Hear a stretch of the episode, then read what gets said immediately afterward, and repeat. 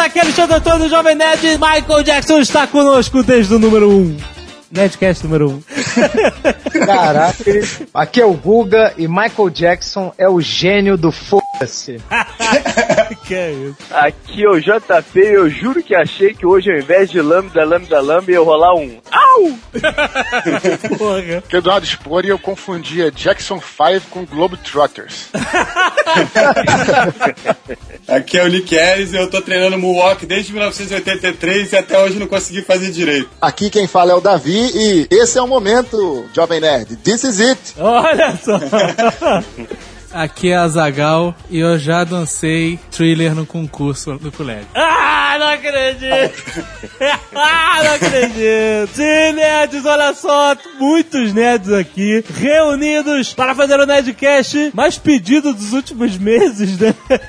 Ficou muito mais requisitado. Vamos falar do rei do pop, Michael Jackson! Hits de sucesso, esquisitices e tudo mais, certo? Certo. Certo. certo. Depois dos e-mails. Canelada.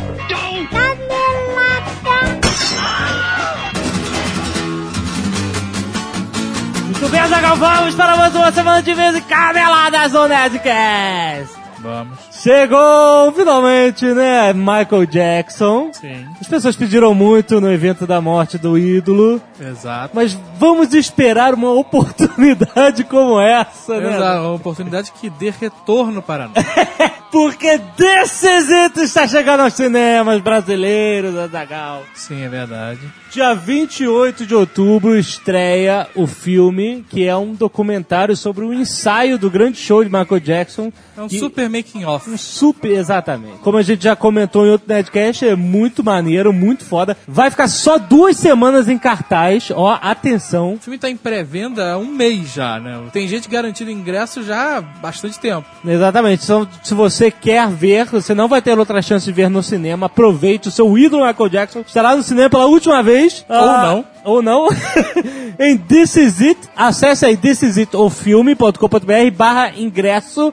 Você tem todos os sites que vendem ingresso com antecedência.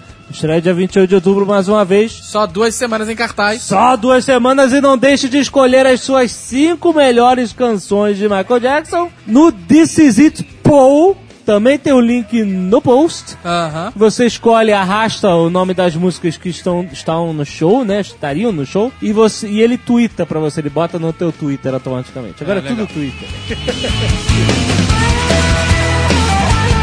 e agora, Ciclos Azagal, o jogo da família brasileira. Uma boa definição. Não é? Você está procurando um novo jogo de tabuleiro, um jogo de tabuleiro diferente, que você nunca viu na vida, nunca jogou. Quero algo diferente. Exato. Ciclo está aí. O legal dos ciclos é que é uma iniciativa assim como foi a nossa com a Batalha do Apocalipse. Exatamente, é um projeto independente, mas profissional. Exato. Que está à venda exclusivamente pelo site jogociclos.com.br e ele vem com uma promoção para quem está escutando o Nerdcast. Você, quando for comprar o jogo, você tem que fazer um requerimento por e-mail, né? No site ele já vai te direcionar para isso. Quando você fizer seu requerimento, digite assim: senha jovem ciclos. Vai ganhar, rapaz, 15% de desconto na, na cara. É um sem excelente discutir. desconto. É um desconto, porque o jogo custa R$ 69,90 e com esse desconto vai para R$ 59,40. Um bom preço com frete grátis. Olha aí. Não é? E o jogo é maneiro, é um jogão. Um jogo pra você reunir a galera no fim de semana, Não, é um aproveita. jogão porque é grande mesmo. se o frete fosse pago, ser uma grana, cara. é grande, o jogo é grande. Mas se você vai reunir a galera no fim de semana, peça Jogo Ciclos, que é muito maneiro, É vale a divertido, pena. é divertido. Jogociclos.com.br Queria agradecer aos nossos amigos de Brasília, em Sim. especial a Tiago Mosquito, Tiago Mosquito. que foi nosso Cicerone é, no Distrito Federal. Lá na Otacon. É, o cara nos buscou no aeroporto, nos levou pra almoçar, fez um city tour 80 km por hora. Foi, foi legal, cara. Obrigado mesmo. Obrigado, galera. Não precisava ter feito isso, afinal de contas você não era do organizador do evento. Mas foi legal. Ao evento em si, que tem muito que crescer e eu espero que cresça. Sim, com certeza. E a todos os fãs que foram lá nos prestigiar naquela Porra, maluquice. muito obrigado, galera. Ganhamos presentes, foi demais, cara. Pô, tá aí a foto dos presentes no post do pessoal. Ganhamos castanhas de Brasília, que lá são conhecidas só como castanhas. Sim. É, licores de castanha de Brasília, que lá são só licores de castanha. ganhamos camisas, ganhamos livros é, e uma pá de coisas. Muito bom. Muito obrigado, galera, que foi lá, pediu autógrafo, tirou foto, viu a nossa palestra. Muito obrigado por ter ido. Galera de Brasília é demais. E hoje, dia 23 de outubro de 2009, o dia da publicação deste Netcast, estreia Bruce Willis no cinema, Zagal. Exatamente. Bruce Willis, nosso ídolo, Já tô com o ingresso garantido. no filme Substitutos, que a gente já falou aqui, que é o filme dos avatares, né? Você não sai na rua, sai o seu robozinho. E para acompanhar o filme tem uma excelente ferramenta para quem gosta de Twitter, que é o Substituíter. É, é a versão vida real do substituto. Exatamente, só que você... Você não vez- pode ter um robô, né, live action Exato. pra viver a vida por você, o que eu tenho certeza que muita gente gostaria de ter. Ah, Sim. Você tem um robô virtual que vive a sua vida por você no Twitter. Excelente, cara. Você entra no site e aí você programa vários posts. Ah, eu quero falar isso, isso, isso, isso. A tal hora, tal hora, tal hora, que eu não vou estar aqui e o meu substituíter vai e posta pra mim. Eu vou falar que eu fiquei maravilhado com essa porra, cara. Porque semana passada a gente terminou de editar o Nerdcast tardíssimo, né? Porque É. foi um Nerdcast especial, né? Com... Dá mais trabalho, né? É. uhum. E aí, enquanto a gente tava subindo os arquivos, eu entrei no, no, no Substitute pra ver, né, como é que era e tal. Aham. E, e tasquei uma porrada de twitters. E Aham. programei pra acontecerem durante a sexta-feira inteira. Exato, aí teve uma hora que eu vi um tweet meu que eu, caraca, eu não escrevi isso, é? Era eu que tava botando. Era um substituinte falando. E funcionou e eu vou usar de novo sexta-feira. Então, não serei eu, com certeza eu vou estar dormindo. Vai ter várias tweetadas aí do Mas eu e o Jovem Nerd estaremos tweetando. Excelente, excelente. Então vai aí no substituídos.com.br, tem um link no post. Vai conhecer que mais. Último recado, Nerd Power. A gente ia anunciar hoje. É, mas não deu, a gente Ah. avisou pra vocês seguirem o Twitter da Nerd Store. Exatamente. Foi o primeiro lugar que anunciou na internet no mundo que estavam à venda as novas camisas Nerd Power. Putz, grila, espetacular. Desenho de Harold Stricker, um gênio. Foi, foi- ficou foda, cara. A camisa original era legal, mas essa vai Porra. tomar no cu, cara. Nós nos baseamos naqueles pôsteres soviéticos, né? Isso, peraí, peraí, vamos botar o, o hino da mãe Rússia aqui para é, tematizar este papo. Por favor.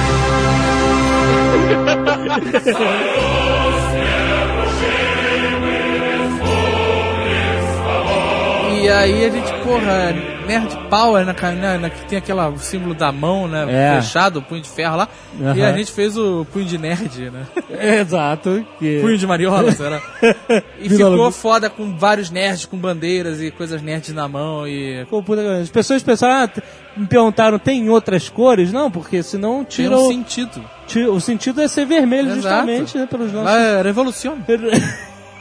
Exatamente. Mas a gente, além de lançar essa nova camisa, repôs Acre, repôs Zumbi, repôs Classic. Exato, várias. Já está tudo acabando, corra. Conseguimos derrubar o nosso servidor no momento que avisamos que as camisas estavam lá. Parabéns. E elas esgotaram em 24 horas, o que deixou até Fábio Seixas impressionado. Ah, olha só! Isso, isso é um grande elogio. É, eu me, sinto, eu me sinto orgulhoso de ter sido elogiado pelo Fábio Seixas, É cara. o homem da O camiseta. rei da camiseta no Brasil, por enquanto.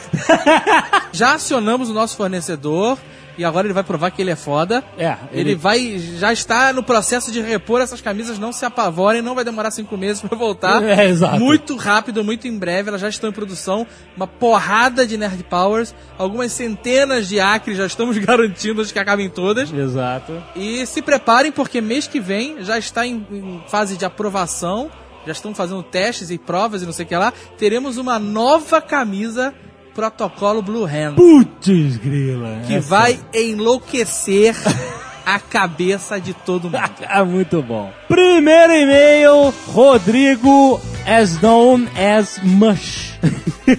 17 anos, Rio de Janeiro, capital. Gosto muito do podcast de vocês e comecei a acompanhar há pouco tempo. Mas quando tenho um tempinho, ouço os casts mais antigos. Sim, com certeza. Adorei o cast sobre Tarantino e queria adicionar mais uma informação sobre a filmografia dele. E dessa vez não é como diretor ou roteirista, mas sim como ator. O nome do filme é Sukiyaki Western Django, Azagal. Um filme japonês de western spaghetti. Com direito à citação Shakespeare e tal, e tem uma galera, né? Assim, é um western no Japão. tá entendendo? Então tem samurai, tem pistoleiro, tem tudo. E no meio dessa galera tem o Tarantino. Como ator, cara. É muito bom. Caralho. Veja no post tem o link pro trailer, cara. Eu não conheci, fiquei maravilhado. Muito bom. Gerson L.M. Santos, 42 anos, analista de sistemas, Manaus. Parabéns pelo programa sobre Tarantino, dos melhores até agora. Quero apontar uma canelada do Azagal, eu já aponto outra, que eu falei Cobra Pilsen e a Cobra não é cobra Snake, ô maluco. Ah, mas Snake Cobra é uma coisa. Snake Pilsen é alguma coisa de cerveja. Ah, cerveja da cobra. É Plisken. Mas que é mais? ele diz aqui que quando ele, eu, que na verdade ele, fala que a trilha tem uma música francesa transformada em música de western spaghetti, ou algo assim. Eu falei isso, realmente. Falou. Ele já havia percebido antes que a música era Por Elise, de Beethoven.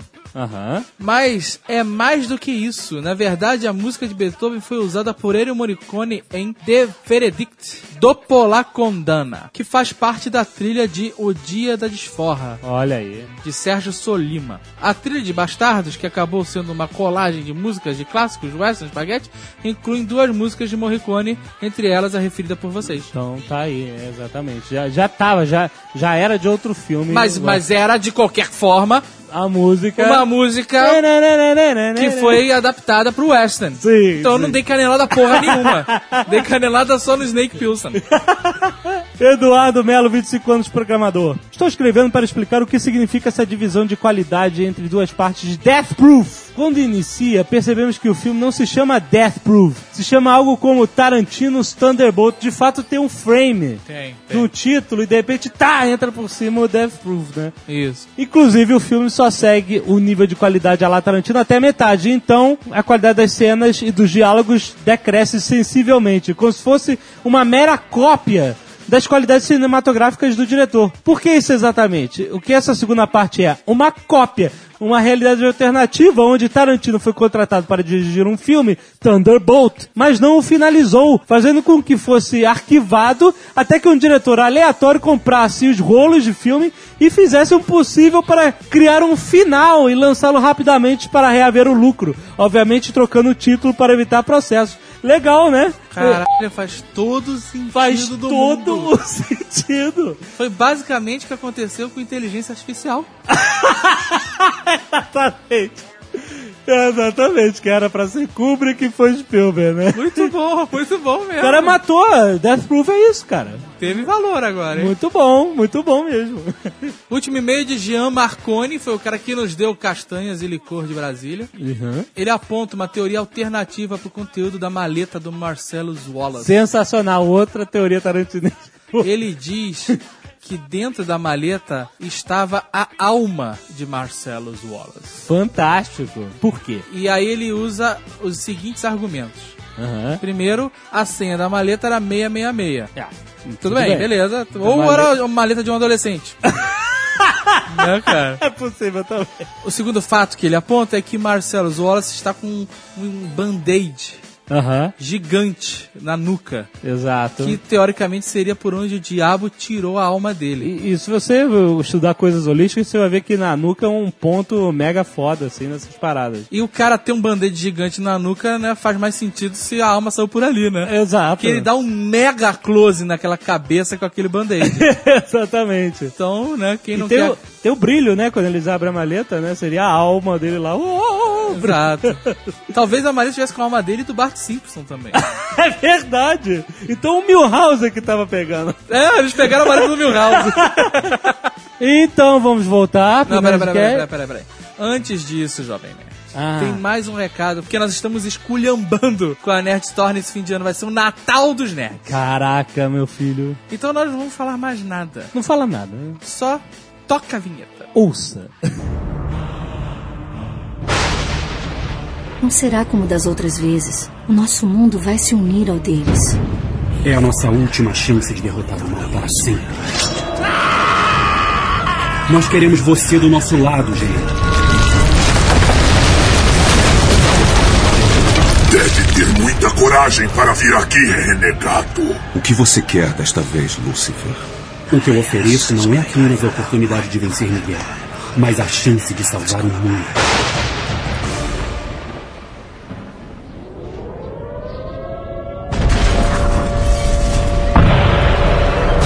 O primeiro general voltará a Sion. Ótimo. Estaremos esperando.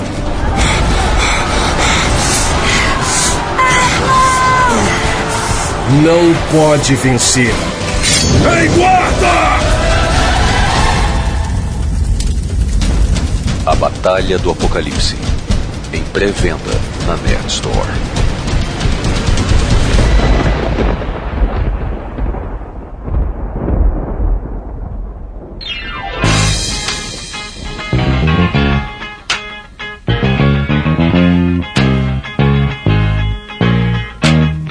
Michael Jackson, um homem que nasceu no showbiz, morreu no showbiz. Não teve como Você que pensa que ele morreu, Jovem Nerd. Olha aí.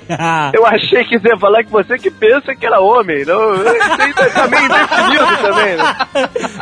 Já começou. Já começou. Bom, vamos lá. Estamos aqui com o Davi, que não é conhecido dos ouvintes do Nerdcast, mas ele é o especialista, Azagal. Isso, porque eu não consegui ler a biografia toda. É, eu sou é- especialista em Jackson 5 até The Wiz. Não, mas Davi, Davi, o que acontece? Nós temos que achar um fã freak de Michael Jackson. Com certeza, com E aí certeza. chegou o Davi.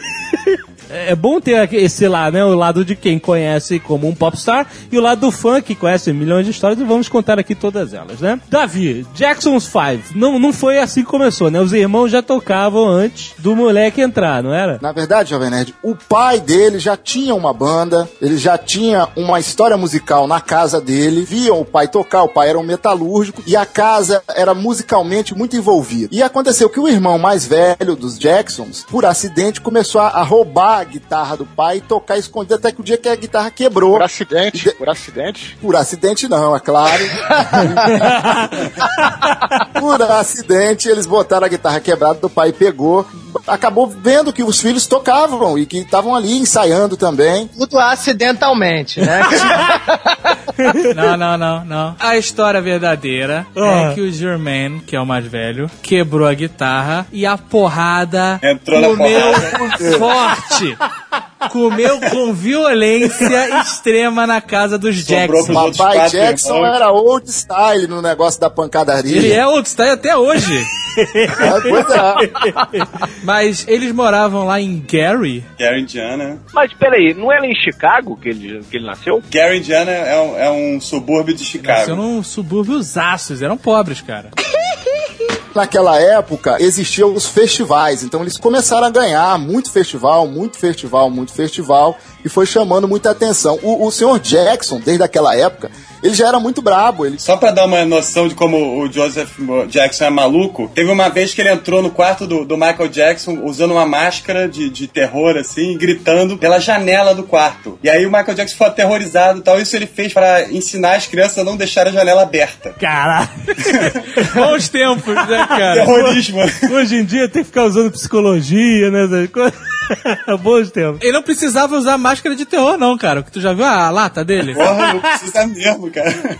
Ele ensaiava com as crianças na sala com um cinto na mão. Você não podia errar, senão tomava um couro. Então, quer dizer, isso é um incentivo ótimo pra você ser o rei do pop, né? Pô, era um maestro, né? Só que em vez de batuta usava um cinto, né? Mas não, não eram cinco filhos, né? Eram Não. oito, né? É uma porrada. Uma porrada, porque tem as meninas também, né? Isso, tem, Tem a Eram nove filhos, né? Cinco Nove? meninos e três meninas. E Isso. quatro meninas. Não, É. tinha mais, cara. Tinha mais? Tinha dez? Não, calma aí. Não, não. Tinha cinco dos Jackson 5 É claro, né? e tinha mais dois que não participavam do Jackson 5 porque eram pequenos demais. E ainda tinha mais três mulheres? É, eram uns 10 Mais filhos. três mulheres, era, era muita gente mesmo. Pô, isso é um American Idol, né, cara? É porque eles eram, são ainda, testemunhas de Jeová. Ah. E eu acho que testemunha de Jeová não pode usar camisinha. Não... Não pode nem doar sangue, nem usar camisinha. Exato. Fazer Foi? plástica à vontade e tomar calmante à vontade. Né? Pode.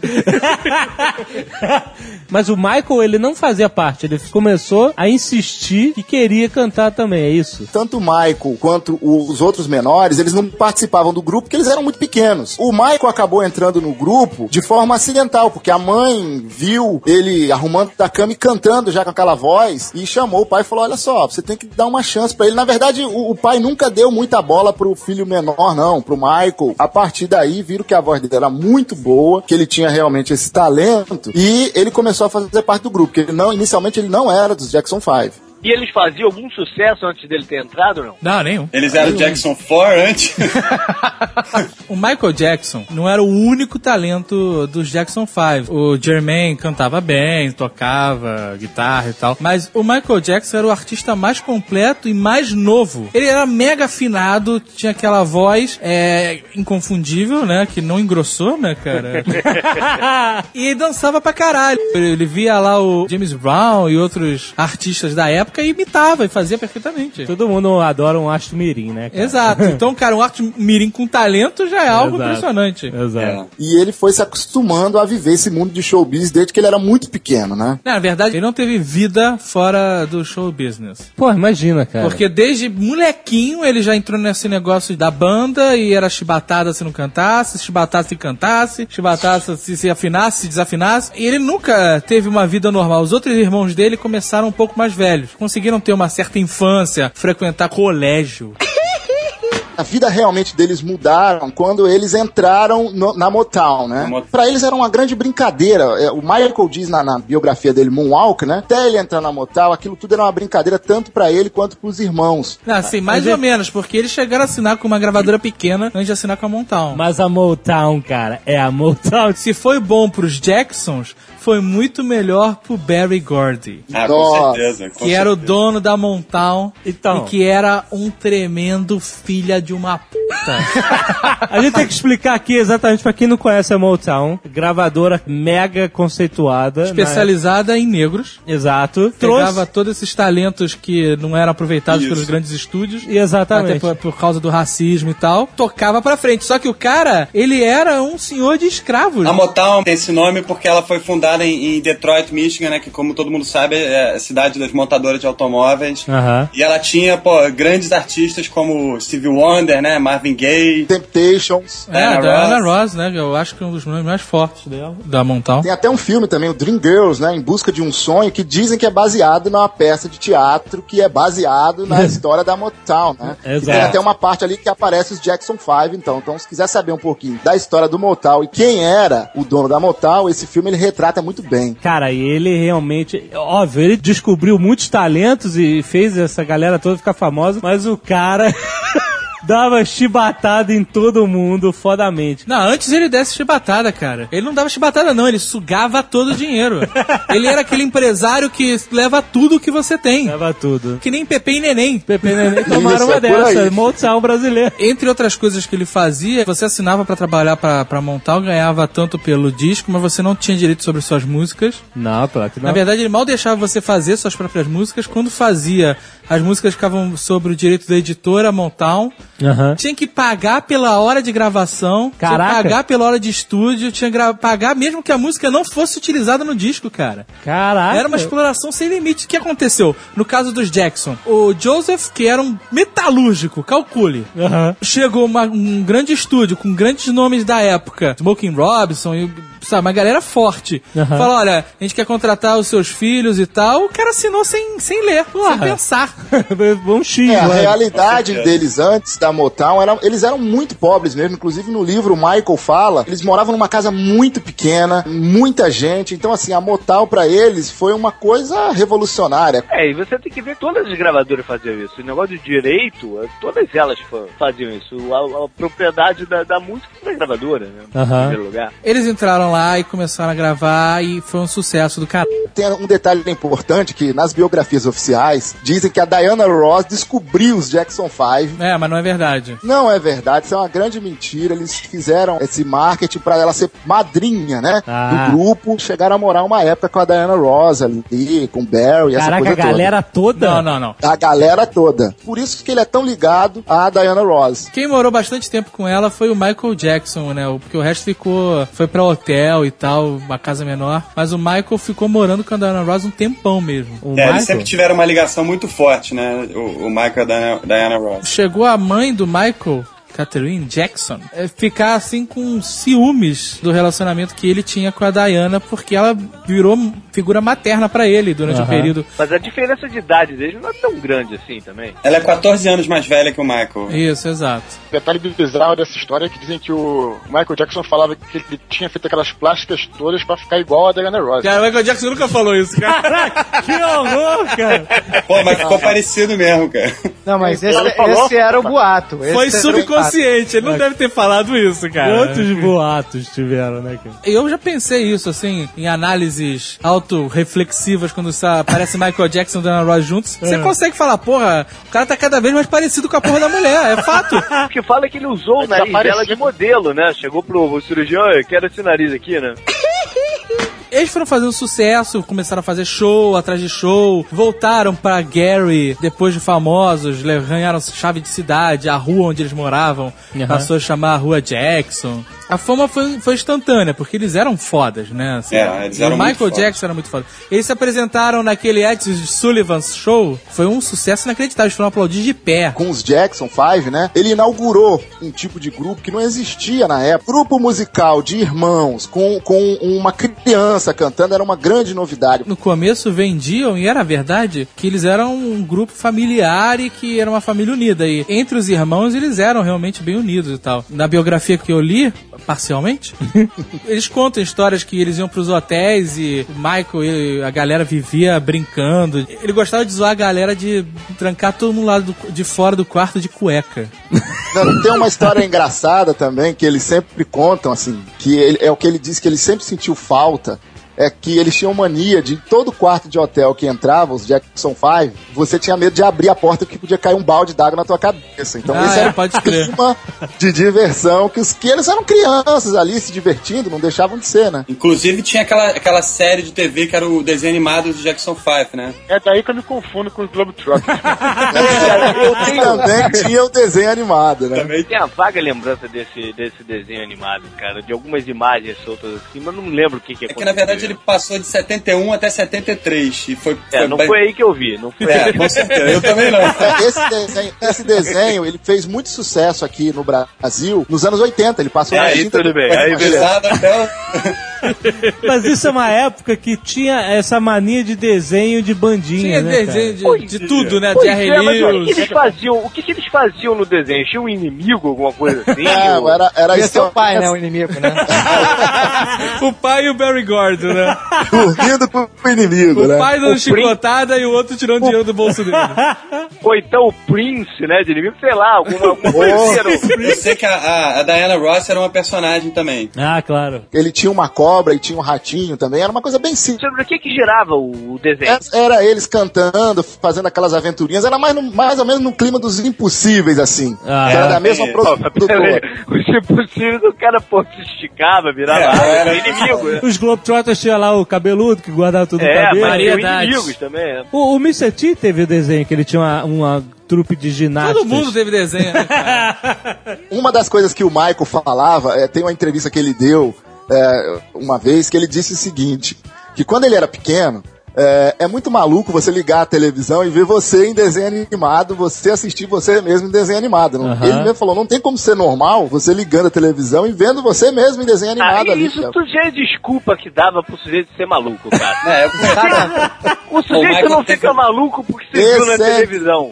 Ele, Ele teve uma infância complicada, cara. Teve uma entrevista que ele deu, ele dizia que ele tava gravando no estúdio e aí ele ficava olhando pela janela do estúdio e ele via um parquinho cheio de criança brincando do outro lado. Eles estudavam de manhã e gravavam, às vezes, até 3, 4 horas da manhã. E nesse interim, que ele via as crianças brincando, Exatamente. não podia, tinha que trabalhar, tinha que trabalhar. Ele mesmo já disse que isso tudo fez parte da época e que ele precisava estar ali ajudando a Não, família. é claro, e de novo, olhar eh, parquinho pela janela e se ver na televisão não deixa ninguém maluco. A pessoa já tem problema, ou, ou químico, ou sei lá o que for que gera o problema de cabeça dele, tudo isso daí é, é Não. coisas que ele se lembra, entendeu? Tudo Mas é, o começou problema com é dele e hereditário, porque tem várias outras pessoas na família dele malucas. O pai era maluco, as irmãs são doidas, eu tô... Todos eles viviam num mundo de televisão, de fantasia, de show, né? Cresceram nesse mundo da Tudo bem, imaginação. cara, mas isso, isso não deixa a pessoa maluca. Isso Não, daí pode- pode, pode, pode- até calma. ajudar, mas é, Ah, o- a maluquice é, é orgânica, cara. Você acha que eu vi que uma pessoa que foi privada da vida convencional que nós conhecemos. Atrapalha a vida dele e pode criar desgostos, mas não maluquice. Mas você imagina que o cara não pode ter um sentimento de uma amizade verdadeira, por exemplo, É. porque qualquer pessoa que ele se aproxime, desde que ele tem, tinha, sei lá, 11 anos de idade, É. 10 anos de idade, qualquer pessoa que se aproxime dele pode estar interessada, e bem provável que esteja interessada mais na fama, no prestígio, ou na vantagem que possa conseguir sendo amigo do Michael Jackson, É. do que realmente uma amizade. Ele É, não teve verdade, ele- como fazer ele amigo, nunca né? teve a oportunidade nem de ter uma infância diferente, porque ele já cresceu, Exato, chegando nos lugares naquele Não tem sucesso todo, dúvida, uma não tem dúvida que isso ajuda, atrapalha o cara. Mas não é só isso que deixou ele maluco. Ele, ele, ele tem outros problemas, além desse. Eu acredito que o problema mental tem muito de orgânico, cara. Não, mas sei lá, às vezes o cara pode tomar muita porrada e. É, ele fica tomava assim, muita porrada e parece que Nossa, o pai dele sabe- fazia outras sabe- coisas com ele Sabe, também. sabe quem É, era assim? exatamente. Aí, Pô, isso é que eu- esse assunto que eu ia falar. Ó, foi numa que entrevista uma vez, foi perguntado, essa entrevista nunca mais passou. Existe uma fita com fãs que E junto já dessa havia... fita tem o final do Caverna do Dragão também, né? Sabe quem também teve uma situação, uma infância exatamente igual? É o Jack Chan, cara. Foi exatamente igual ao Michael Jackson, toma porrada pra caramba lá Ele na. não teve uma infância igual ao Michael Jackson, cara. Cara, olha só. Porrada, levar porrada é uma coisa. O Michael Jackson não só levou porrada. Porque a gente tá falando aqui que além de levar porrada, o cara foi privado de uma vida que nós conhecemos como normal. Então, Jack Chan também. Aonde que não podia sair na rua, cara? Ele era da ópera de Pequim lá, cara. Eles eram quase prisioneiros lá na, na ópera. Ah, não. Mas ele não podia sair na rua porque o nego era maluco e aprisionava. Mas se ele saísse na rua, era mais um chinês.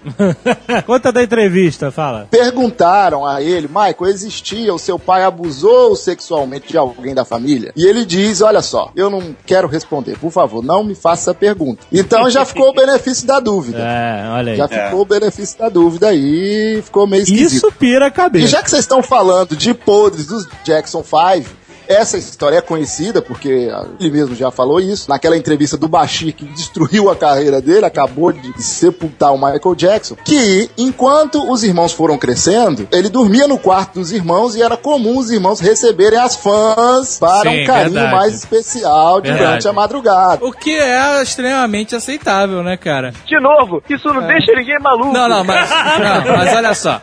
A situação era assim: os irmãos mais velhos, lá com seus 16, 17 anos, estavam com os hormônios gritando, É. eram famosos É. e tinha uma porrada de mulher é, na cara É deles. claro. É. Com, aque- com adolescentes. Sim. É claro que eles iam tirar proveito disso. Quem não tiraria? Sim. A questão é que o Michael Jackson, que já era um cara mais sensível, Aham. ficava no quarto vendo os irmãos se aproveitarem, entre aspas, das fãs, porque ninguém ali era vítima de porra nenhuma, É. todos os dias. Puta.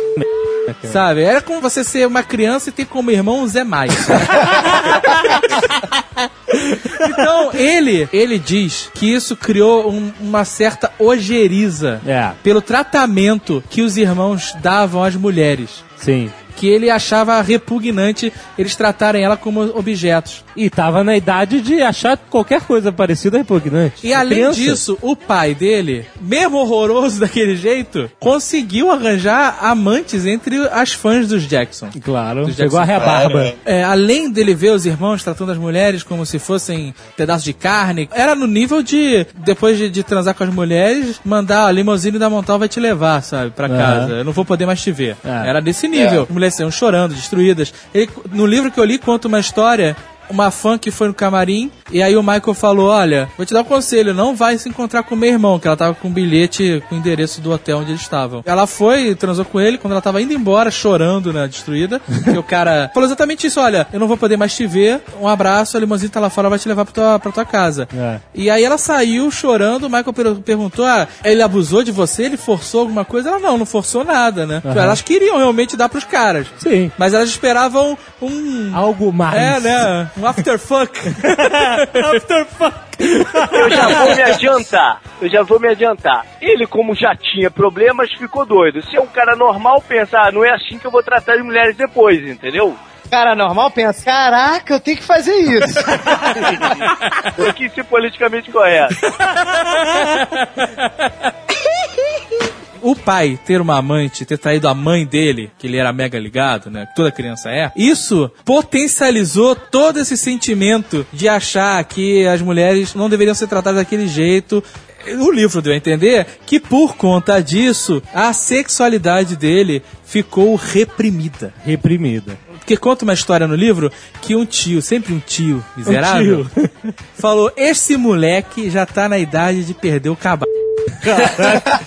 Quantos anos? Ah, moleque sei lá, ainda? 12, 13. Aham. O tio meteu uma puta dentro do quarto do Michael. E falou, faz o moleque aí. Os irmãos todos, uhul, uhul, uhul. Irmãos todos assistindo, né?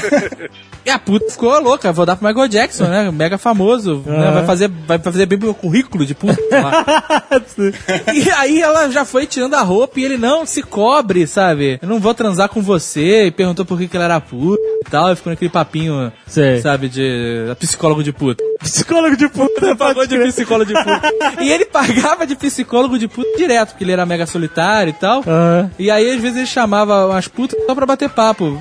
né? Deve ser muito escroto você ser puta, o cara te chamar pra bater ficar papo. puta, é puta, faz É isso. foda, né? Caraca, esse moleque é doente, cara. Ele é doente. Você com 14 anos, meu irmão. Ele é sensível. Come ele até era bananeira. até bananeira, meu amigo. Tu não quer saber. Uma puta na tua Não, frente. mas Quando o Michael Jackson tinha 19 anos, começaram os boatos sobre a sexualidade dele na imprensa. Ah. E aí surgiu um boato que deixou ele mega magoado, foi acho que o primeiro grande boato, que diziam que ele ia fazer uma cirurgia pra virar mulher Que horror. e que ele ia se casar com o ator Clifton Davis. Caraca! Ele tava numa loja, ele ainda era uma pessoa normal, numa loja de discos, e aí veio uma fã chorando, desesperada, e falou assim: Diz que não é verdade, diz que não é verdade. Ele, o quê? O quê? Ele que você vai virar mulher, Caraca. E vai casar com o cara. Ele, que porra é essa? Onde você leu isso? E, cara, isso atormentou porque passou, sabe, a todo mundo o tempo inteiro perguntar: Tu vai virar mulher? Tu vai virar mulher? Tu vai virar Cara, mulher? que escroto, cara. Um cara que já não tá muito certo da cabeça ainda tomar uma pica dessa, né, cara? Caraca, isso, isso me lembrou agora recentemente que antes dele morrer, que lógico, que ele foi flagrado lá no Bahrein, onde ele morava, num lugar desse que ele ficou um tempo morando aí, acho que é no Bahrein. Foi flagrado, cara, de burca, de mulher, coberto, dos pés à cabeça. Sério? Ele descobriu que é ele, aí os paparazzi começaram a tirar foto dele, aí ele, que ele falou, não, pelo amor de Deus, não faz isso, por favor. Pô, deve não ter sei- sido daí que ele teve a ideia de botar a capa nos filhos também, né, cara? O cara sai vestido de burca de mulher no Bahrein, cara. Caraca, mas como é que o nego descobriu que era ele, cara? Esse é o, esse é o de burca com a luvinha de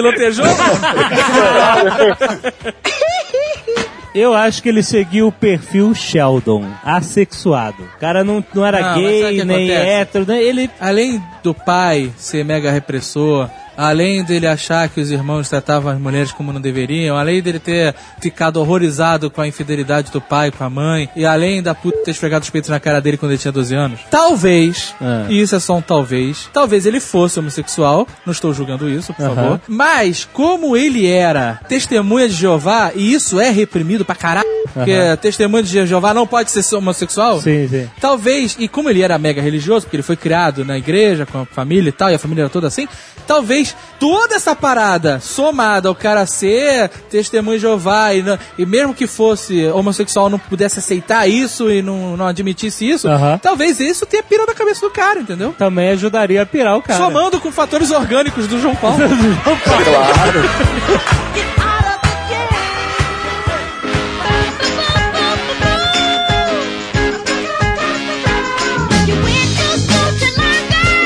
1974, os Jackson 5 vieram fazer uma turnê no Brasil, uma turnê que foi organizada pelo meu pai, o Jorge. Olha aí!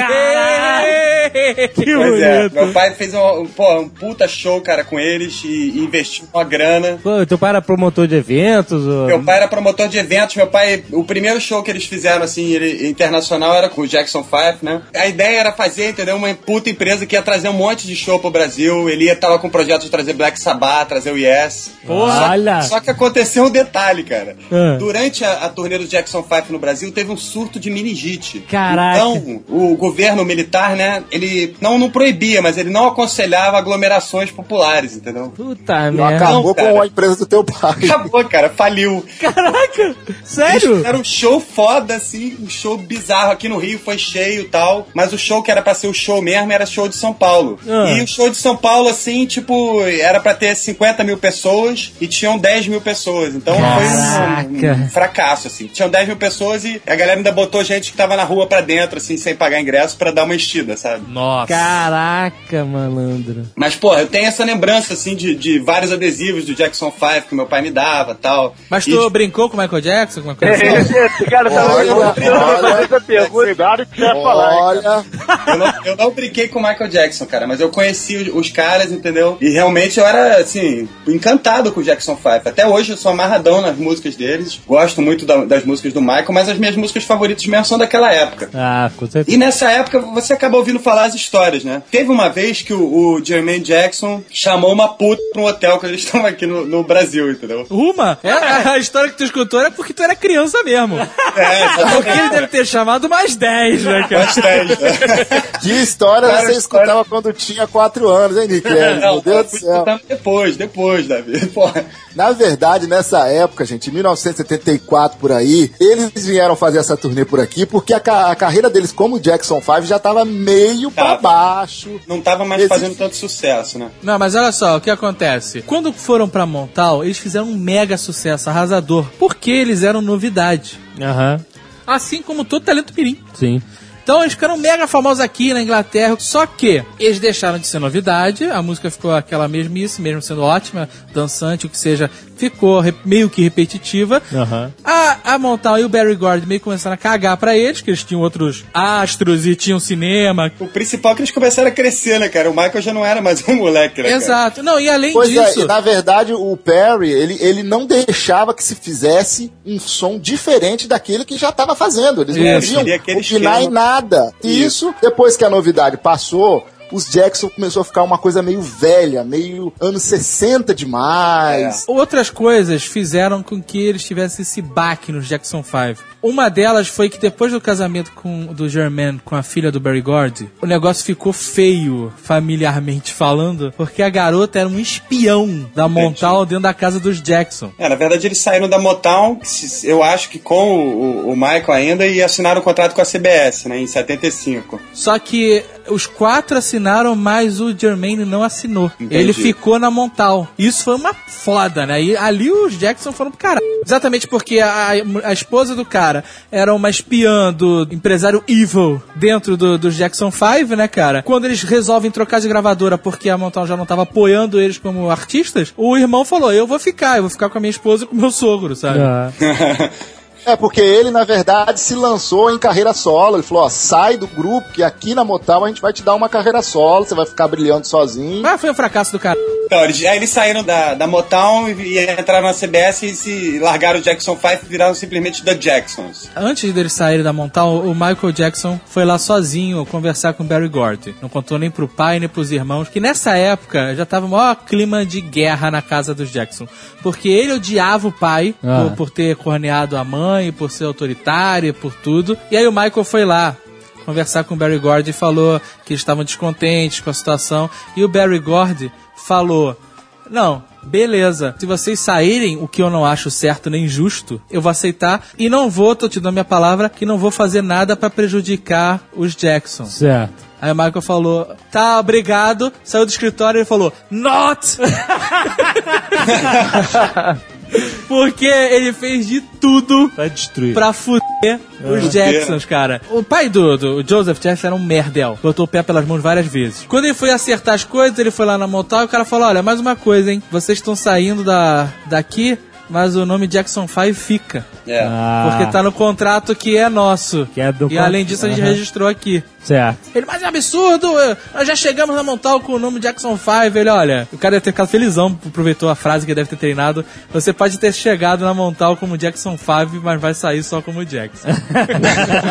Aí eles tiveram que mudar o nome pra The Jacksons, né? Isso, aí feio, né, cara? Já era. No, The Aí Jackson? já- The Jackson tem um monte, né, cara? The Jacksons. Que O cara falou, próprios. tem pelo menos uns 4 mil famílias Jackson nos Estados Unidos. A gente pode tentar usar outra família com o Jackson 5. Que Ah, escroto, puta, cara. o cara pensou nisso. Nossa. que filha da mãe. 78 ele, ele foi é, chamado pra fazer o, o musical The Wiz, né? Que era inspirado no, no Mágico de Oz, fazendo o papel do espantalho. Peraí, fazendo papel do espantalho. É bem assim. espantalhos sensíveis que fazia estava o coração. Michael Jackson fazia o papel do espantalho? Fazia. Profético esse filme, então. Ó, Mas ele adorou fazer essa merda. O filme foi um fracasso foda.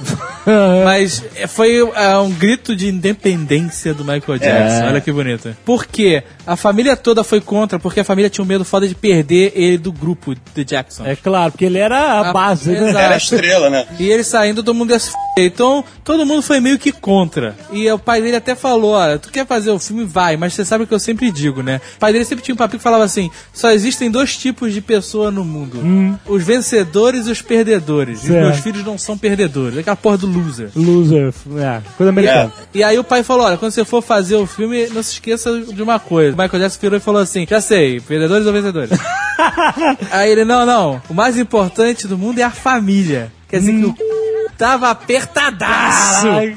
Ele descobriu o mundo, né, cara? É claro. E aí o Michael Jackson foi lá fazer o filme, foi pra Nova York sozinho, morar sozinho com a irmã durante, com a Latoya durante o período das filmagens. Aham. A Latoya engordou 10 quilos, se encheu de chocolate até não poder mais. Caralho. É verdade, no livro diz que ela ficou tão junkie de chocolate É. que ela pegava a raspa que sobrava nos pacotes, botava na água, mexia e bebia. Olha que loucura. que isso. E, e aí ele adorava se fantasiar de espantalho, ele entrava foda no personagem, ele sempre foi perce- perfeccionista no que ele fez. E a partir do momento que ele tava maquiado, ele virava o espantalho e só saía do personagem quando tirava a maquiagem. Aham. E por várias vezes ele ia pra casa maquiado de espantalho porque escondia as espinhas dele. Coitado. Porque, porra, o moleque não queria uma puta com, com 16, 18, 20 anos. As espinhas estavam saindo por todo lugar, né, cara? Não, ele tinha um trauma foda com as espinhas e com o nariz, cara. Porque o pai dele virava pra ele e falava: Cara, que merda de nariz é esse? Esse nariz não é meu, não. Não, pai esculachava, dizia que ele era horroroso. Que isso? É, teve uma entrevista. Sério, é sério. Mas aí temos que falar de um homem agora. Um homem Michael que Jackson. viria para mudar a história de Michael Jackson. Quem? Quincy Jones. Ah, sim. Esse é o cara. Mas antes de você falar de, de Quincy Jones, eu vou falar de outra pessoa. Diga lá. Paulinho da Costa. Você sabe quem foi Paulinho da Costa? Ele era amigo quê? de Thomas de Bruce, é isso? Paulinho da Costa foi o único brasileiro percussionista internacional que deu esse, esse novo ritmo aos The Jacksons. Já trabalhava no, com os The Jacksons, né? E incorporou aí nessa fase do Não. novo Michael Jackson. Então, por pouco que o Michael Jackson não entrou pros Novos Baianos, né, cara? Ele conheceu o Quincy Jones nas filmagens do Mágico de Oz. Porque ele tinha um respeito muito grande pelo Quincy Jones. Olha, ele ligou pro Quincy Jones falando assim: Olha, você tem alguém assim que você conhece que para produzir uma música comigo? Aí o Quincy falou assim: Ah, pode ser eu? Aí ele falou: Então tá bom, vamos lá. E aí ele começou a trabalhar junto com o Michael nessa época. Então, o Quincy Jones, é, pra quem não conhece, Shame on You, ele é, é músico, compositor, trabalhou com gênios do jazz como o Ray Charles, conheceu o Ray Charles quando era moleque ainda, Duke Ellington, Miles Davis, né? mas David Dizzy Gillespie, o, o cara é o crânio, Um gênio do, do ritmo, né, cara? cara, e é compositor, produtor musical, empresário, tudo. E aí, quando ele- Maestro, maestro, Maestro, também. maestro. E quando ele entrou na vida do Michael Jackson, cara, ele fez tudo que tava dando errado dar certo, né? Porque o cara produziu simplesmente os, os álbuns mais vendidos do cara, e Pra inclusive da começar, ele produziu a obra-prima obra-prima do Michael Jackson, que pra mim é o Off the Wall, né? Apesar Off do, the Wall. do thriller É. ser foda. Que foi o primeiro álbum Michael Jackson, né? E- é, e ele tava Isso. ali, era ele mesmo, né? Não tinha operação nenhuma. E esse é um disco muito disco ainda, né? um É, e disco tem muito aquelas disco. clássicos, tem aqueles clipes, né, que são clássicos, Don't Stop To Get Enough, né? Eleita a minha música preferida de Michael Jackson, Don't Stop You Get Enough, porque ele começa falando de Star Wars, né? You know, I was, I was wondering, you know, if you keep on because the force it, it's got a lot of power and it makes me feel like it, it makes me feel like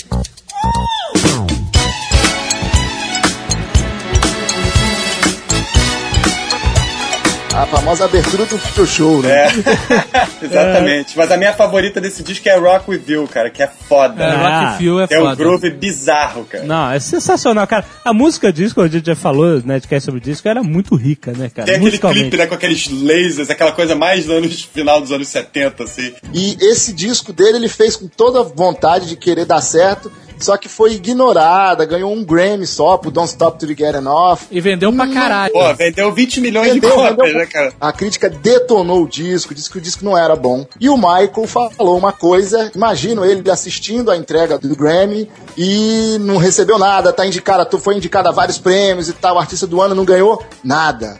Aí ele falou: olha só, no próximo disco vocês vão ver. Não, mas ne- nesse momento foi um momento meio que de virada, assim, de determinação, porque ele falou, pô, um disco bom desses foi ignorado pela crítica, só ganhou um prêmio. No meu próximo disco isso não pode acontecer mais. Ele Exatamente. determinou isso, cara, pra The Secret foda. Não, o cara era foda, cara. Deu uma virada, né? Foi isso? Deu uma Foi uma virada. deu uma virada. O cara era, era, era genial, né, cara? Ele era, além dele ser um, um puta artista, compositor e cantor, ele, ele era um, um- um belo dançarino e tal. Um belo dançarino. Belo dançarino. Não tão belo assim. Não tão belo, mas o cara era foda, cara. O que eu quero dizer é, que é o seguinte, que ele, ele era um artista acima do, do normal, né? Guga não sabe cantar nenhuma dessas músicas, não? Cara, eu, Rock With You eu sei cantar, pô, mas é foda, né? tá encabulado esse Ah, mesmo. não. Cara, I wanna rock with you. All night. Sei que o moleque não fazia, né? Só na música, né? Que ele queria fazer, né? E desse disco tem o She's Out of My Life, que é a música Xuxa dele, que ele chora. É. né? Nossa. She's out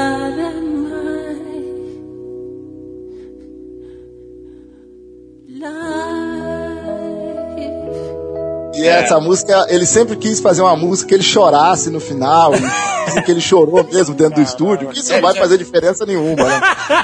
Ele já tinha feito uma música de amor, mas era pro ratinho dele, né? Que era Ben. Essa Ben, ele fez né, pro rato. Um rato não. Ele chegou a ter 30 ratos. 30 ratos. Até no desenho animado tinha os ratos dele chamavam Ray e Charles. Ele tinha 30 ratos brancos no quarto dele, devia ser um cheiro daqueles. Olha. Porra, cara. E aí um dia ele chegou no quarto e os ratos estavam se comendo no sentido gastronômico. bíblico. Não, gastronômico. Gastronômico? Estavam canibalismo dos ratos. Caraca, que E aí ele terror. ficou horrorizado e. Aí traumatizou. né? Aí bagunçou de vez a cabeça.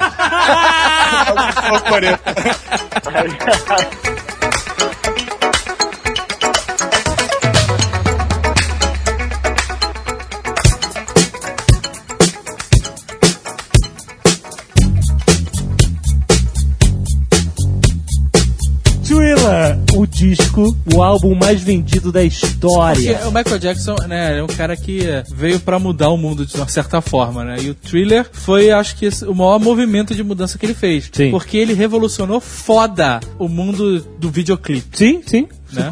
É, não só do videoclipe, mas eu acho que a grande influência dele foi ter mudado tudo. Ele inspirou Mudado- a moda, É. inspirou a, a dança, inspirou a música. Ele Exatamente, ele virou um ícone, né, cara? E, e vendeu 110 milhões de cópias o disco, é uma coisa É, mas impressionante. na verdade, o Thriller não começou bem assim, tudo dando certo, não, gente. O Thriller quase foi uma bosta. Quase não teve o Thriller, O né? primeiro clipe era o Billie Jean, né? Que era aquele negócio dele andando naquele chão que acendia, Que né, é cara? sensacional, porque você um dia para pra escutar a letra realmente, Cara, a Aham. letra é foda, É demais, cara. Conta a lenda que realmente existiu uma Billie Jean na vida de Michael dizendo que tinha um filho, filho. dele, que era filho dele e não era. Que Então a essa- letra é Billie Jean, é só uma garota, não é isso? É, Billie Jean não é, minha amante. Billie Jean só uma garota que disse que eu sou o cara. É, Mas o, the a one, né? criança não é meu filho. Mas a criança não, Não é, é meu meu filho. Pois é. É demais isso, É. cara. E, cara, é a música do Zé Maia. clipe eles não tinham muita grana pra produzir, né? Então o cara pensou aquele negócio de acender, mas ele só conseguia acender alguns quadrados. Aham. E aí ele falou, pô, Michael, aqui só consigo acender esses 10 quadrados aqui. Aí o Michael, porra, olhou e falou, beleza. Aí foi e fez aquela coreografia dançando exatamente de cima das paradas que acendiam. Quer dizer, o cara era fora do normal, cara. Eu cada dia me convenço mais que você só se dá bem na vida na cagada. Se você planeja muito, não dá certo. Se você deixa a onda te levar, cara, Não, acontece aí, essas aí porras. realmente não tem como. Antes do Billie Jean, do clipe, o que existia de videoclipe de música era simplesmente filmagens de uma banda tocando, É. de você, no máximo, por exemplo, Don't Stop To Get Enough, é o Michael Jackson dançando com um milhão daquelas é, imagens dele repetidas, né? É o tinha uma historinha, né? Não É, é, exatamente. Era só apresentação musical. O Billie Jean é considerado como criação, a gênese do videoclipe moderno, né? A gênese da MTV também, É, né? também. Vamos contar uma historinha, né? Vamos fazer alguma coisa, um mini filminho com a música, né? E foi É. o Billie Jean que lançou É, isso. na verdade, o Billie Jean, ele era pra ser outro tipo de clipe. O Michael viu aquilo tudo e falou assim: Não, olha só. Chegou pro diretor e falou: Olha só. Eu vou te dar uma ideia. Inclusive, você assistiu o, o, o clipe, depois que eu, que eu falar isso, vocês vão ver com outros olhos. Você imagina que eu quero, a partir desse, desse material, dessa música, chegar num ponto da indústria em que tudo que eu toque vire ouro. né? Vire ouro, O né? clipe é todo assim, onde ele Tem a ver com, é, com é. É, ele acende, tem um né? mendigo na rua, ele joga a moeda, o mendigo fica com a roupa de milionário. Então, quer dizer, Milionário não, ele vira o capetão do caralho. capetão, é. O mais interessante é que, na verdade, o Billie Jean foi o segundo single, né? O primeiro single foi aquele com o Paul McCartney, é, Girls- The, Girl's Mine, né? isso. Pra que que o Michael foi se meter com o Paul McCartney? Meu Porra, Deus. é, pra que, que o é Paul boa. McCartney foi se meter com o Michael, né? Pois é. Não, a música é boa. The Girl, A música é boa, o Michael- o Paul McCartney se fudeu de verde e amarelo, né, cara? Quem apresentou o Ranch Neverland pra o Michael foi o Paul McCartney. É E- mesmo? Pois é. E ficou acertado o seguinte: olha, a gente vai gravar The Girl Is Mine no meu, né? Do, do Michael. E Aham. você vai gravar, Michael, no meu, né? No do Paul McCartney, naquela 666. Sim. E o, o clipe daquela música, É eles estão. Tem um, é uma maneira, mas é meio perigoso, né? Porque eles estão num banheiro e tem uma cena que o McCartney tá fazendo a barba do Michael Jackson. É um negócio meio esquisito. Eu lembrava deles vendendo aquelas, aquelas poções, né? Tipo, de galera antigamente vendendo remédio de, de charrete, isso que eu lembrava do clipe. Isso, eu também lembro dessa A parte. famosa Eu lembro disso aí. garrafada, né? A garrafada. Voltando pro Billie Jean, o Quincy Jones não gostava de Billie Jean e queria tirar do disco. E parece que eles tiveram várias porradarias, ele e o Michael, por causa de Billie Jean. Na verdade, esse disco, assim, se você analisar, é um disco fenomenal. É um disco que dá pra você escutar da primeira à última música e todas são Tudo boas. é Eu hit. acho É, isso, é. tudo é hit. Então isso gerou. essa- esse disco tem thriller, tem Beat It, tem Billie Jean, o Wanna Star Something, que é maravilhosa. Quer dizer, é um disco que é, só acontece isso algumas vezes na história de você produzir um material desse, desse jeito. Eu soube, é, pelo menos eu lembro de ver um documentário, que o Thriller, a, a princípio, só tinha duas músicas originais que, que tem hoje. A primeira versão do Thriller. E, inclusive, não tinha Thriller e o álbum, obviamente, não ia se chamar Thriller. Isso veio depois, quando eles fizeram uma mega reformulação no disco e decidiram encaixar essas músicas todas. Na verdade, o thriller ia se chamar Starlight. A música thriller era uma música chamada Starlight. E eles fizeram todo o disco. Só que quando foram mostrar lá pros executivos e tal, aquela correria toda, eles acharam o disco uma droga, o disco tava muito ruim. E aí conta uma lenda que o Michael foi pra um um orfanato lá, brincou com umas crianças e voltou todo empolgado e remixou o disco todo de novo. E é esse disco que a gente, que a gente conhece aí, Exatamente. que fez Aí- esse sucesso todo. E você vê que a capa não tem nada. a- Assim, você acha que vai thriller, então vai foi um mega sucesso, zumbis e tal. E a capa do thriller é ele de, de paletó, sei lá, É, de, de, de Tony maneiro, né? Tá de Tony De maneiro. Tony maneiro, deitadinho, assim, não tem nada a ver com o tema da maior música. Um tigrinho, né? Um... Sempre, né? E aí a gente tem que falar de Beat It, né, cara? Que, porra, foi um marco foda, porque teve aquela mistura de, da música dele com, com o Ed Van Halen, né, cara? Que chamou o público do rock, né, pra, pra aquela parada. E eu me lembro que eu, ter, eu era fanático pelo Van Halen, né? E falei, caralho, né? Beat It é foda, aquele solo de guitarra é muito bizarro. Eu não sei se vocês também... É muito bizarro também Com aquela luta daquelas gangues, né, cara? Não, aquele clipe é tosco. O Michael Cara. Jackson tirando uma de garotinho revoltada é muito constrangedor. Ele adora Não, na, verdade, na verdade, ele aparta a briga, né? Um dos melhores momentos do Piores Clipes, né? Marcos Bion, Marcos essa Bion época de constata ouro. que não tem caçapa na mesa de verdade. sinuca. Não tem ca... Mas aí sabe o que eu descobri depois? Que existe um jogo de sinuca que não tem caçapa mesmo. É, o, que- pros losers. Pra quem não consegue de jeito nenhum. Não, mas aí, o, o Marcos Mion fez uma mega análise desse clipe, era muito bom, cara. um jogo que não tem caçapa, acaba nunca. Eu né? Vamos combinar que botar a bola na caçapa nunca foi especialidade do Michael. Não, ele jogava um jogo diferente, ele precisava de um jogo diferente. Pega a vareta que ele jogava. Teve um especial da Motown, né? Que foi em 16 de maio de 83, que foi o Motown 25, Yesterday, Today Forever, né? O que, que acontece? Pra fechar a Motown, todos os ex-artistas voltaram, né? Pra Motown, pra fazer esse show. O Michael não queria participar, não queria. Aquela coisa, ah, os Jackson 5 de novo, não, os Jackson, então, não quero participar. A Diana Ross pediu pra ele ir, porque a Diana Ross já tava brigada nessa época, mas voltou todos eles. E ele fez um trato, ele falou assim, olha, eu volto, eu toco com os meus irmãos de novo, só que tem um detalhe, eu quero apresentar uma música, que foi Billie Jean. Esse especial é interessante, que se você assistiu o especial inteiro, eu tenho ele em VHS ainda, tá todo mundo muito sentadinho, aquela coisa de gala, comportado, vem aqueles artistas, Stevie Wonder, né, Diana Ross, todo mundo beleza. Aí entra os Jacksons, essa aí foi a primeira vez que ele apresentou Billie Jean ao mundo. Ele tocou com os irmãos, e aí tem aquela, é, é clássico, é um dos vídeos mais assistidos da- do YouTube, você entra no YouTube, já tá lá esse vídeo, e canta com os irmãos os medley lá dos Jackson 5, e depois ele fala, olha, eu adoro essas músicas antigas, só que prefiro mais a música nova. E aí faz a- toda aquela coreografia de Billie Jean e dá um Moonwalker. E fez o Moonwalker pela primeira vez. Olha só. Quando ele dá um Moonwalker, a plateia levanta e vira loucura, um né? escacel. Então você vê que ali já tinha uma genialidade, ele, essa capacidade de, de estremecer tudo, né? Aham. Eu só queria fazer um adendo que, na verdade, o Moonwalk ele foi, ele foi criado por um, um- um bailarino americano chamado Bill Bailey nos anos 50, ou nos anos 40, se não me engano. Então ele tava prestando uma homenagem àquele cara. Não foi uma invenção do Michael, o Moonwalk. Mas aprendeu como ninguém. Porra. Com certeza. Que tá aí, pra- cara, eu nunca vi ninguém fazer um moonwalk tão foda quanto o do Michael Jackson. Não tem. nunca, não tem. Jamais, é. É incrível, cara, é incrível. Isso na época causou uma confusão na indústria, porque no dia seguinte as pessoas falaram assim: Meu Deus, o que é isso? Que dança é essa? O cara andou pra trás, que loucura é essa? Gerou um escarcel na indústria, assim, fenomenal. Isso é uma coisa, o fator como é que ele fez isso, né? Como é que ele faz isso? como né? é que ele faz isso? Que ele fez e falou tchau, vou embora. Esse que eu tomei, caralho, que porra foi essa? Exatamente. Daí você separa, né? Que daí nasceu esse novo Michael de Thriller, né? Daí, nossa, ele não é mais aquele cara dos Ah, irmãos. Exato, exato. Esse show que o David tá falando aí, cara, é realmente um ponto-chave na carreira dele, assim, como carreira solo. Eu me lembro quando ele era pequeno, essa fita do show rolava, assim, entre os videocassete da casa dos meus pais, meus tios, né? E eu me lembro que a primeira vez que eu vi o Michael Jackson foi num vídeo desse show, né, cara? Eu me lembro que é engraçado que quando eu vi, cara, eu não acreditei, eh, isso não é preconceito, não, não acreditei que ele fosse homem. Eu falei assim, isso é uma mulher, cara. que é isso? Não tô falando pra sacar. Não E olha pra que naquela época ele ainda era meio normal, Não, cara. vamos falar aí, fala Não, olha só, mas olha só, porque, porque duas coisas. Homem não dança, né?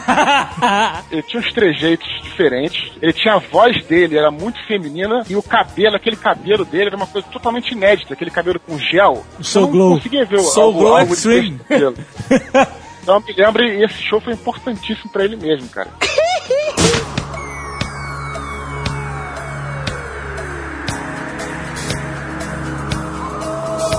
Só pra registrar, melhor início de música ever.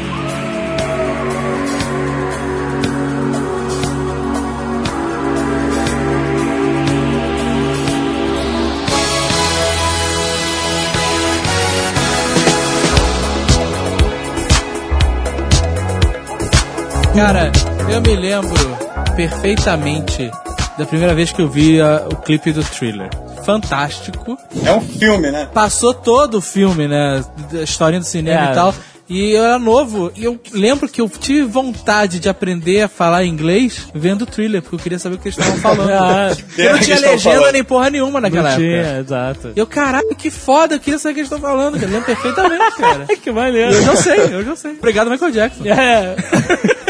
O clipe foi dirigido pelo John Landis, que é um mega diretor, mas ele tinha dirigido um clássico musical e um clássico do terror, que era o Blues Brothers, os Irmãos Cara de Pau, em 80. É, tinha dirigido o Lobisomem Americano em, Londres. né? Exatamente, é, que era um clássico do terror. Era tudo que Michael Jackson precisava, né, cara? Exatamente, né? Por que não? E aí, quer dizer, ele veio e mais uma vez, o Billy Jean já tinha revolucionado e o Thriller, ele deu a- aquela, né, o... Escrotizou. Coup de Grace, né? Ele, ele matou a pau. Thriller ele era como cinema, né? Era, ele era como exatamente. história mesmo, era um filme Billy Jean e mesmo. o Billy eram clipes legais, mas, porra, era, era uma coisa. Era revolucionário, mas, porra, o Thriller foi uma coisa de, de acabar com o mundo, né, cara? Não, e não só pela produção da história e do clipe, da fotografia, como a coreografia, né, cara? Porra, cara. A coreografia, ela é enlouquecedora e... É a maquiagem, né? Tudo, né, cara? E hoje ela voltou com tudo, né? Assim, anos 80 tá com tudo no- na- hoje em dia, né? Exato. Então é o dos casamentos, essa porra, Porra, eu fui né, no cara? casamento do amigo meu outro dia e rolou. A portuguesa, a senhora Jovem Nerd, a do box. Arrebentaram, cara. E o almoço. Fizeram o thriller no casamento, cara. Ficaram demais. ensaiando aqui Nothing Step, Shoulder Step.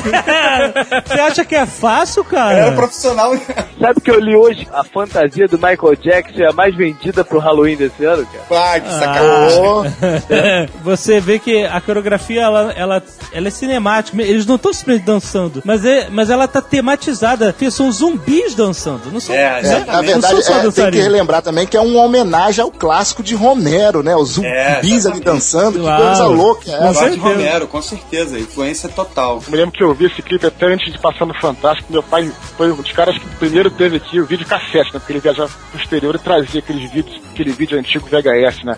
Ah. Ele trouxe essa fita, cara. E essa fita nego se reunia aqui em casa só pra ver esse clipe do Michael Jackson, né, cara? Eu vi aquilo pô, várias vezes, né, cara? E puxava ali, era, era coisa da criança, né? Os monstros, as paradas todas, né, cara? É. Eu lembro que eu nunca consegui entender, o que eu ficava mais angustiado é quando o cara tava se transformando em lobisomem, a mulher ela só gritava, não corria. Corre, porra! Ficava maluco, cara. Ela olha, fica olhando ele se transformar até a hora que ele quase vira lobisomem, cara. Pô, rapa daí, cara. Mas é porque você não sacou o que tava acontecendo ali. Ela tava fazendo check de fear e não tava passando. Tá tá? E Exatamente. esse clipe afetou, assim, todas as pessoas de tanta forma que todo mundo tem uma história envolvendo o Thriller. Claro, né? claro. Porque ele tomou conta do mundo inteiro. Todo mundo tem uma certa história. Quem viveu na época, nos anos 80, tem uma certa história com o Thriller, E né? a jaqueta, né? Que foi. Todo mundo queria ter a Porra, eu jaqueta. queria ter a jaqueta, cara. Que roupa de maluco do caralho, né?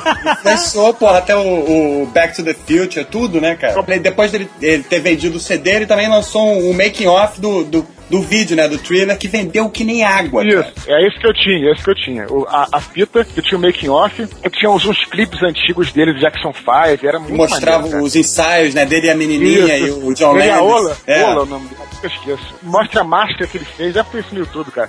A máscara de gesso que ele fez na cara pra poder fazer a, a máscara do lobisomem. né? Vocês lembram que a cena que eles estão no, no cinema? Vocês lembram disso? Claro, né? Aham. Aham. Aí você vê que a Ola sai do cinema, porque ela fica, ah, pô, isso não é engraçado, tá rindo dessa besteira e tal, né? Não, aí ele fica comendo pipoca e ele vai atrás dela. A pipoca tá cheia e ele dá a pipoca pro cara do lado. Você lembra disso? Aham. Pô, como é que é, cara? Você sai do cinema, dá a pipoca pro cara do lado, aí, aí quando a gente ia no cinema, eu e meus amigos, a gente ficava pensando, se saísse do cinema tinha que dar pra alguém que tava ali pipoca.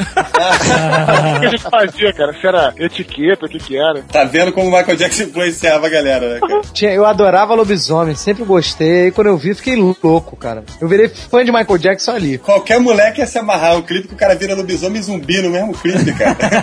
Tá- Ainda pega a mulher maravilhosa ali. O que, o que era maneiro também é que no final do clipe ele era cheio de plot twist, né? Porque tinha o filme e não era filme. Exato. Aí eles vão pra rua ver os zumbis. Aí, na verdade, os zumbis é uma ilusão, mas no final ele realmente é um zumbi.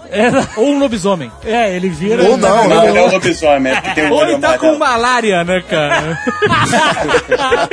É, o disco já tava rolando por aí, né? Só que quando saiu o clipe, nossa, aí foi uma explosão, assim, até ele conta na biografia que chegava a vender um milhão de cópias por semana. A gravadora Caraca. ficou maluca, né? Caraca, cara. Vendendo, vendendo, vendendo, vendendo, e aí foi a explosão mesmo, o disco explodiu e que vendeu aí, é o disco mais vendido de todos os tempos, né? Engraçado, eu Aí- tava pensando aqui, cara, eu não comprei thriller, não. Vocês chegaram a comprar? Vocês tinham o disco? Tinha, Eu tinha, claro. Eu não cheguei a comprar, não. Eu tinha um disco tinha e um o LP. cassete pra ouvir no carro do meu pai. Olha só. Tinha duas fitas cassetes, era esse e Bang Bang italiana. e tinha o Julio Iglesias também. tá vendo? Bem, o Nerdcast ficou gigante. Michael Jackson, né, cara? O cara viveu só 50 anos, mas viveu intensamente, né? Exatamente. Não deu pra dizer tudo nesse episódio, mas faremos uma parte B, essa foi a parte A.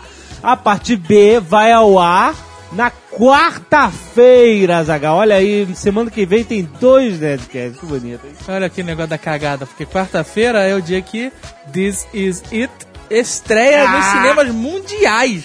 Dia 28 de outubro, exatamente. Então a segunda parte desse programa estará no ar ao mesmo dia que o filme entra em cartaz. Muito bem. Você pode ir pro cinema, ficar na fila ouvindo o Nerdcast enquanto boa. se prepara pra ver uh, Michael Jackson. Excelente. E aproveitando, nós temos uma ótima promoção pra quem é fã de Michael Jackson e vai ver o filme e ficou até aqui agora e vai ficar até quarta-feira e tudo mais. Exatamente. Sério, pros mega fãs de Michael Jackson que querem ter uma relíquia com vocês, vocês têm a chance agora no Nerdcast. É verdade. Temos três ingressos oficiais com aquele holograma, com tudo. Aí o cara deve estar pensando, que merda, ingressos do filme. Não, ingressos para o show de Michael Jackson que nunca existirá. Exa- Você vai ganhar um ingresso que hoje não vai te levar a lugar nenhum, Exato. mas que, se você for fã, vai ficar guardado para a eternidade, porque seria o último show do Michael Jackson. Exato. E se você for um negociante, vai ficar guardado até valer uma fortuna no eBay. Exatamente. Então, ó, presta atenção. Três ingressos, manda pra gente um vídeo de você fazendo moonwalk. Os três melhores moonwalks. Não precisa ser melhor, pode ser criativo, né? Porque É. às vezes o cara não sabe fazer moonwalk, mas o cara é criativo. Mas o cara que fizer na esteira rolante já perdeu. não, não vale. Os três moonwalks mais criativos em vídeo vão ganhar, Cada um cada um, um, um ingresso. ingresso.